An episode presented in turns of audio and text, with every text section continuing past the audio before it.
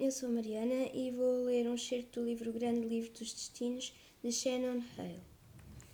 Sempre que Raven pensava no dia da sucessão, sentia um arrepio no estômago. Ultimamente pensava nisso com frequência, desde que a April estava sempre a tocar no assunto.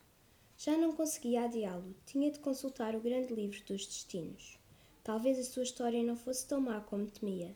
Talvez se imaginasse a fingir a ser a bruxa má do Conde da Branca de Neve como se, como se representasse um papel numa peça de teatro e depois voltasse a ser a Raven, depois de a Branca de Neve se ter casado com o príncipe.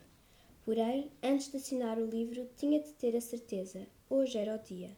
A Raven sentia as asinhas de um pássaro nervoso e batiam a baterem-lhe no peito, mas não podia desistir daquela ideia.